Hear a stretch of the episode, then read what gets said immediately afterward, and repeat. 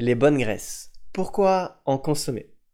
Tout d'abord, lorsqu'on utilise des huiles végétales en assaisonnement sur les légumes, elles permettent d'augmenter l'assimilation des vitamines et des minéraux qui s'y trouvent.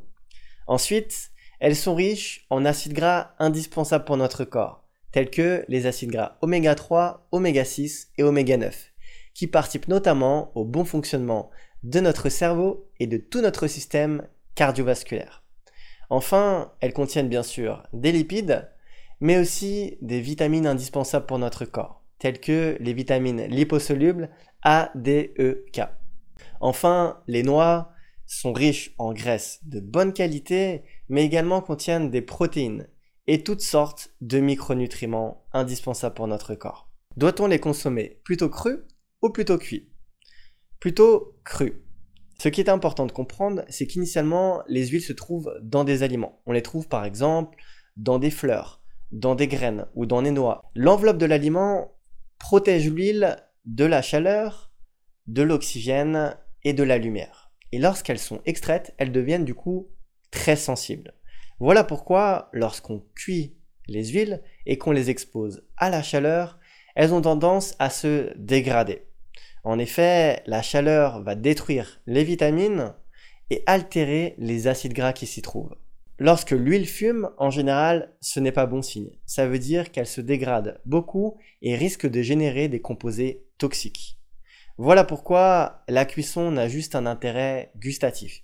Elle ne présente aucun intérêt nutritionnel. Comment ranger son huile? Comme vous l'avez compris, les huiles sont très sensibles. Il est donc recommandé d'éviter de conserver les huiles comme on a l'habitude de le faire, c'est-à-dire sur le plan de travail, près d'une source de chaleur et avec le bouchon ouvert, et plutôt de les ranger dans un placard fermé avec le bouchon à l'abri de la lumière et de l'oxygène. Quelle qualité Il est recommandé de privilégier plutôt les huiles de première pression à froid.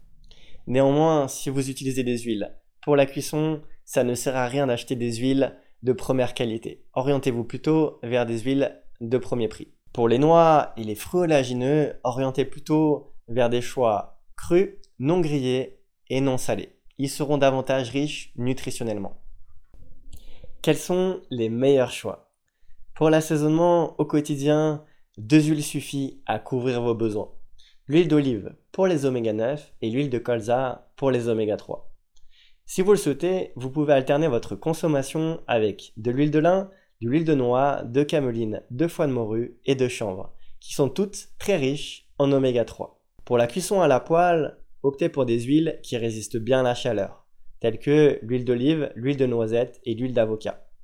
Pour les cuissons à très haute température, orientez-vous plutôt vers une huile d'olive, une huile d'arachide ou une huile de coco par exemple. La quantité de bonne graisse à consommer par jour va dépendre de nos besoins spécifiques. Néanmoins, il est recommandé d'en consommer au minimum une cuillère et demie à soupe pour chaque repas pour l'homme et une cuillère à soupe pour chaque repas pour la femme, auquel s'ajoutent une à deux portions de noix dans votre journée, telles que les noix de Grenoble, les amandes, les noix de cajou, les noix de macadamia, les graines de lin par exemple.